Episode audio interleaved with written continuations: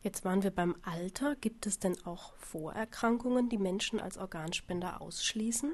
Ja, das Entscheidende beim Ausschluss sind Erkrankungen, die man quasi nicht übertragen darf oder möchte. Ähm, das wäre zum Beispiel, wenn man jetzt mal eine Infektionserkrankung nehmen, dann wäre das HIV. Also AIDS darf ja durch eine Transplantation nicht übertragen werden. Das wäre ja fatal. Das heißt, man muss also jeden, der zeitlebens HIV hat, ausschließen für immer von der Spenderliste. Das ist klar. Dann gibt es vergleichbare Erkrankungen, die bösartigen Tumoren.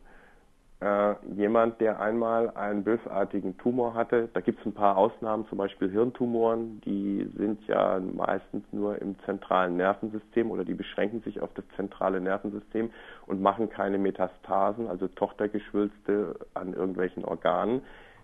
Die kann man nehmen, das wäre eine Ausnahme, aber ansonsten gilt, dass Patienten eben auch mit bösartigen Grunderkrankungen äh, nicht in Frage kommen, wobei man dass nach vielen Jahren, wenn das jetzt also eine Tumorerkrankung ist, sagen wir mal wie Darmkrebs und die Erkrankung schon 20 Jahre meinetwegen her ist und der Patient 20 Jahre dann äh, tumorfrei war, also als geheilt betrachten, äh, betrachtet werden kann, dann kann man das relativieren. Ne?